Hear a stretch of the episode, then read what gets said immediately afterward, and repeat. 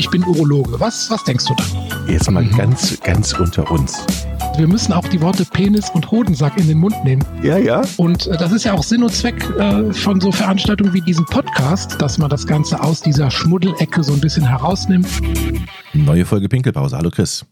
Hallo Jochen. Gestern frisch wiedergekommen. Du warst in New York und hast viel gesehen. Aber es geht jetzt nicht um die Freiheitsstatue, sondern es geht um untenrum. Wie immer hier in der Pinkelpause. Ja. Ich habe da mal ähm, mich ein bisschen umgeguckt und habe eine Klinik auch besucht, die sich nur um Männergesundheit kümmert. Das ist die sogenannte Mace Klinik, M-A-Z-E, ähm, im Norden von New York. Und da hatte ich schon im Vorfeld häufiger Kontakt mit den beiden, äh, mit den beiden führenden Ärzten da. Das ist einmal der, der Dr. Michael Werner, der Urologe ist und praktisch die organische Seite ähm, abklärt. Und dann haben wir noch Paul Nelson, das ist ein Psychologe, der die sexualtherapeutische äh, Schiene abdeckt. Und mit den beiden hatte ich Termine und die haben mich da so ein bisschen rumgeführt, haben mir das alles gezeigt. Und das war schon ja, so im Prinzip so eine faszinierende Welt, die man, durch die man da mal geführt wurde. Das heißt, man kann den Arzt anrufen oder eine E-Mail schreiben, hast du Zeit für mich, ich komme aus Deutschland, würde mir gerne was angucken und dann sagte, ja, ich mache dir. Na, so einfach ist es nicht. Ja, also ich hatte jetzt sein. in verschiedenen Projekten schon Kontakt mit den beiden und wir kannten uns von ein paar Videogesprächen und dann ähm, habe ich irgendwann gesagt, ja, jetzt fahre ich nochmal nach New York und dann ähm, treffe ich die mal persönlich, dann wird erstens der Kontakt enger und man lernt sich kennen und die hatten dann, weil sie mich kannten, natürlich schon ein bisschen Zeit erübrigt. Also ja, ja, ich glaube jetzt nicht, dass man da einfach so anrufen kann, sagen, hier deutscher Arzt, ich komme mal vorbei gucken. Da wird natürlich auch viel hospitiert und so, aber ähm, ja, wir, wir, kannten uns schon im Vorfeld. Mhm. Was hat dich am meisten beeindruckt dort? Naja, erstmal ist es faszinierend zu sehen, dass äh, man, was man alles machen kann, wenn man genügend Zeit für den Patienten hat. Also wie fundiert man eine Diagnostik betreiben kann, wenn man einfach sozusagen das ohne Hinblick jetzt auf Zeitdruck oder sonstiges ähm, mal im Idealzustand sozusagen machen könnte. Also einmal kurz eine ideale Welt konstruieren, die natürlich in Amerika geht, wenn man entsprechend das Geld auf den Tisch legt. Das ist ja ist leider so. Das ist ja noch viel mehr Zweiklassenmedizin, als das bei uns der Fall ist. Und ähm, ja, da, aber trotzdem, ich habe das versucht auszublenden und habe mich da so auf das Fachliche konzentriert und habe einfach mal versucht zu eruieren, was macht Sinn in der Diagnostik oder was bieten die da an oder wie, wie ist der Patienten die Patientenjourney da? Wie, wie durchläuft so ein Patient, äh, wenn er mit einem Problem kommt, so eine Klinik?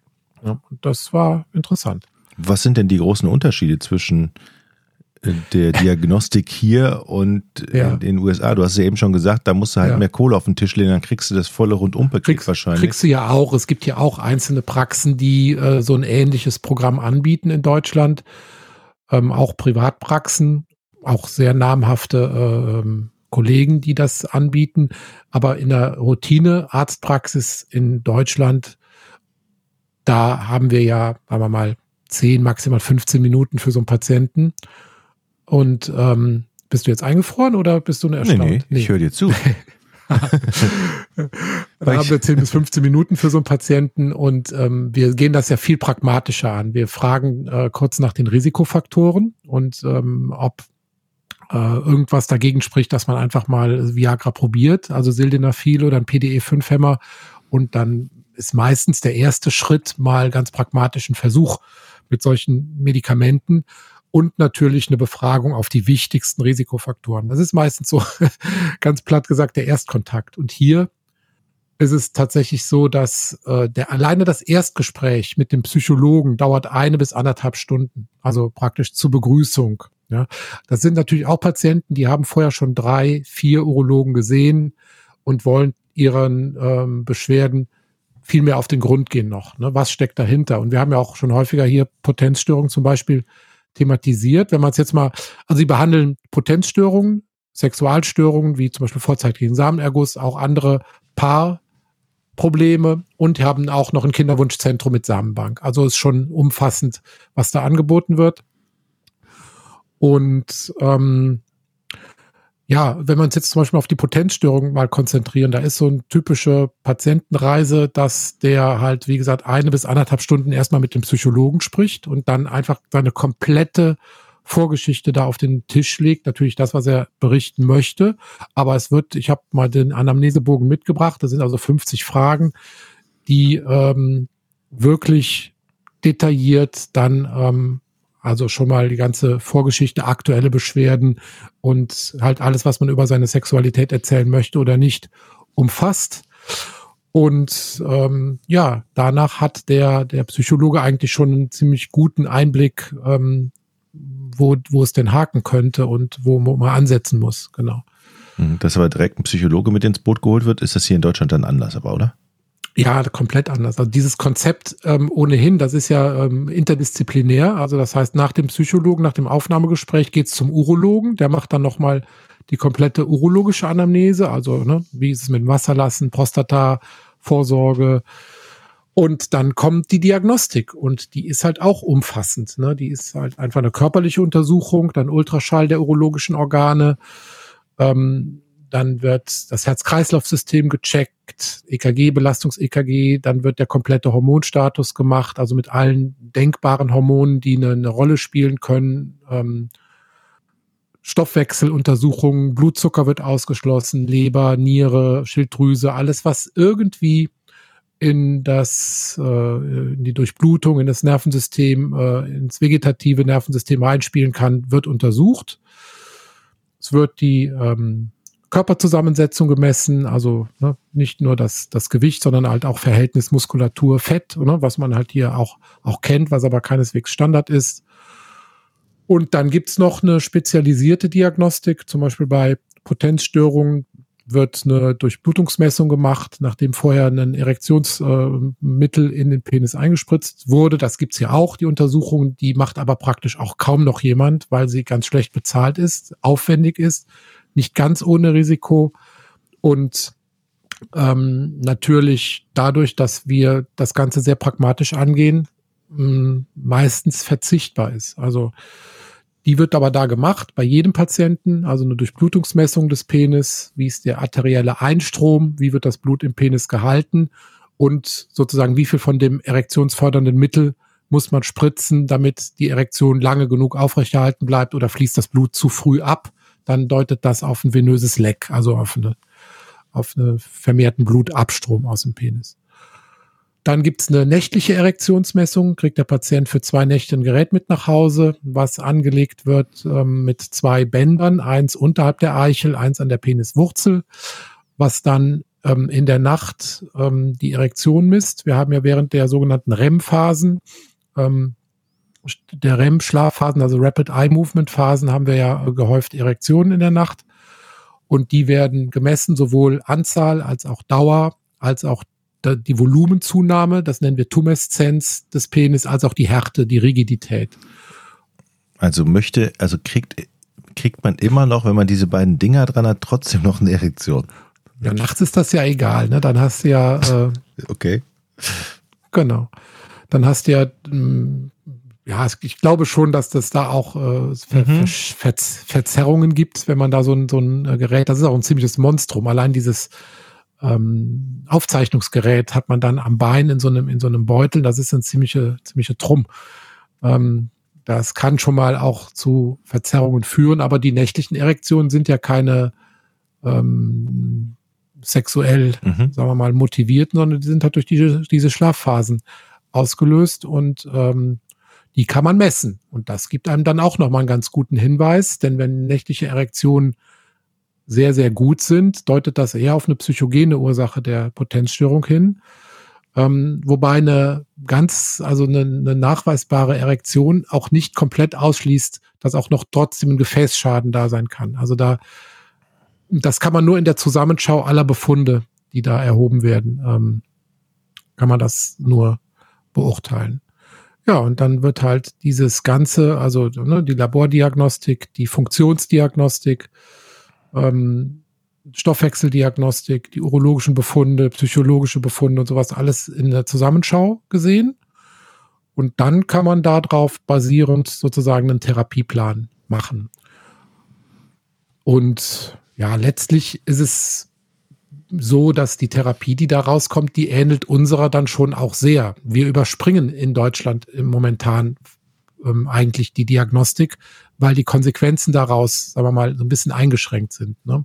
Wir haben ja mit, äh, mit den PDE5-Hämmern, mit Viagra und Co. eine sehr hohe Ansprechrate von etwa 70 Prozent.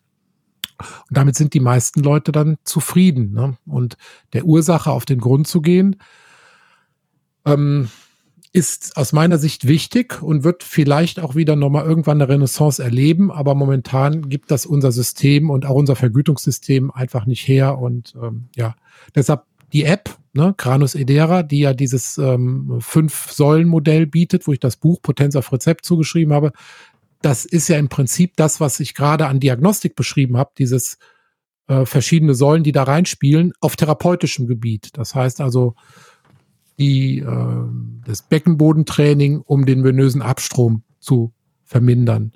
Das Herz-Kreislauf-Training und äh, der Ernährungsprogramm, um den, die Stoffwechselsituation, die Durchblutung zu verbessern. Ähm, das Meditation und Achtsamkeitsübungen, um die, das Stressnervensystem zu beruhigen und das, die Paartherapie, um halt äh, die Intimität zu erhöhen. Ja? Und all diese Sachen werden halt da im Prinzip in der Diagnostik auch ganz groß geschrieben. Die Therapie ist dann auch ganz ähnlich wie hier ähm, und auch an invasiven Therapien, also was es dann nach Viagra sozusagen gibt, nämlich die Spritzentherapie, die Vakuumtherapie ähm, bis hin zu ähm, Prothese und so weiter wird da auch alles angeboten natürlich. Mhm. Stoßwellentherapie spielt eine sehr große Rolle. Das wird ist bei uns noch nicht so ganz ähm, en vogue. Ich glaube, dass wir da auch nochmal eine, eine schöne Folge zu machen können. Ich habe einen Kollegen, der macht das ziemlich viel, den lade ich mal ein. Ähm, der kann uns mal berichten, was die Stoßwellentherapie bei Potenzstörungen macht, was sie kann und wie die Erfolge sind und die Daten. Apropos Erfolge, würdest du denn jetzt jemandem raten, der so darunter leidet unter Potenzstörungen, wenn er hier in unserem System nicht klarkommt und es keinen Erfolg hat, dann in die USA zu reisen, weil die Erfolgsrate höher ist? Angenommen hat, genug Kohle? Nein, nein, nein, nein, nein. Diese Diagnostik kriegt man auch hier. Man muss man natürlich dann auch halt auf privatärztlicher Basis muss man mhm. das machen. Aber wie gesagt, wenn man den Ursachen wirklich, wirklich, wirklich auf den Grund gehen will, und manchmal kommen halt so Sachen raus wie Prolaktinom. Also zum Beispiel, das ist ein, ein, ein, ein, ein, ähm, ein Hormon, was ähm, im Gehirn produziert wird, in einer Anhangsdrüse des Gehirns, was ein Gegenspieler von Testosteron beispielsweise ist. Das sind seltene Ursachen, aber all, an all die muss man natürlich auch denken, wenn man wirklich fundiert was abklären will. Und ja, also klar, wenn man äh, jetzt nicht mit der Basisdiagnostik zufrieden ist, dann kann man drüber nachdenken, ob man sowas macht. Wir haben ja zum Beispiel auch den Professor Sommer in Hamburg. Der ist ja der erste Professor für Männergesundheit gewesen, schon vor fast 20 Jahren oder ich glaube 20 Jahren. Und der ist ja an der Uniklinik in Hamburg und der macht, bietet auch alle diagnostischen Verfahren an. Ähm, da bin ich aber jetzt überfragt, wie viel davon jetzt Kastenleistung mhm. ist und wie viel davon Eigenleistung. Haben ist, Sie, weil die, mhm. Hm, weil die Diagnostik von Erektionsstörungen an sich ist eine, das meiste ist Eigenleistung, muss man ganz klar sagen. Haben die denn ähm, modernere Apparaturen, andere Technik? Sind die, mhm. haben die mehr Hightech? Nee. Auch nicht. Nee. Also ich habe kein Gerät gesehen, was ich nicht in Deutschland schon mal ähm, schon mal gesehen hätte. Ne? Die bieten halt einfach alles an, also Nervengeschwindigkeitsmessen, Biothesiometrie und halt, ne, du kannst jedes, es wird ein neurologischer Check angeboten, du kannst halt im Prinzip alles mal abklären lassen, was theoretisch deine Erektionsfunktion beeinträchtigen kann. Aber Geräte, Wundergeräte, die wir hier nicht hätten, habe ich da nicht gesehen. Der Unterschied ist wirklich, dass man den Patienten umfassend mit viel Zeit auf allen Ebenen befragt, untersucht und dann ein fundiertes Konzept erstellt. Erschwerend kommt natürlich dazu, so eine Klinik hat natürlich auch einen weiten Einzugsbereich und die Leute kommen dann oft von weit her und die müssen dann so einen One-Stop-Shop da ähm, besuchen. Ne? Also die, da muss dann auch praktisch an einem Tag dann alles abgeklärt werden. Ähm, ich weiß gar nicht, wie die das mit der nächtlichen Messung dann machen, ob die das dann im Hotel irgendwo in der Nähe ähm, machen. Aber mh, hm, ja, und dann muss halt irgendwann auch wieder ein Follow-up gemacht werden, weil das wird ja ein Programm empfohlen, wo man dann hm, auch wieder gucken muss, wie hat man den Patienten denn jetzt geholfen. Also dann werden da sicher nochmal Folgetermine sein müssen. Hm. Ja. Also Also es war sehr, sehr, sehr interessant. Es ist nur bedingt übertragbar auf unser System, aber mich hat es natürlich auch wieder motiviert, hier in der Pinkelpause zu berichten, weil ähm, ich glaube, wir unterschätzen einfach noch, was Erektionsstörungen oder sexuelle Funktionsstörungen über den allgemeinen Gesundheitszustand aussagen. Und wir tun das noch ab als Befindlichkeitsstörung und äh, unterschätzen die Aussage der, der dahinterliegenden Diagnostik. hm. Das ist, glaube ich, tatsächlich so.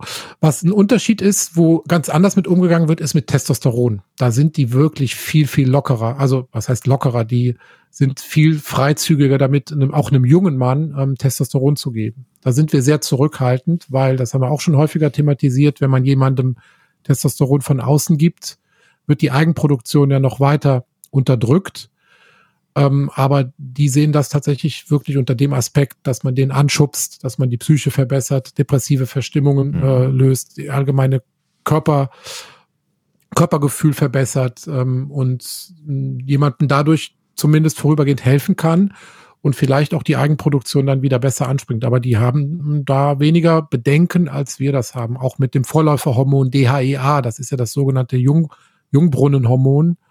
Ähm, das wird ja da viel freizügiger eingesetzt, als das bei uns der Fall ist. Ich bin da auch einigermaßen skeptisch, bin da auch eher so ein konservativ eingestellt, aber beobachte das natürlich schon mit Interesse und wachem Auge, was da so passiert. Hm. Gibt ja schon reine Testosteronkliniken in den USA, aber das ist, glaube ich, dann wirklich industriegetrieben.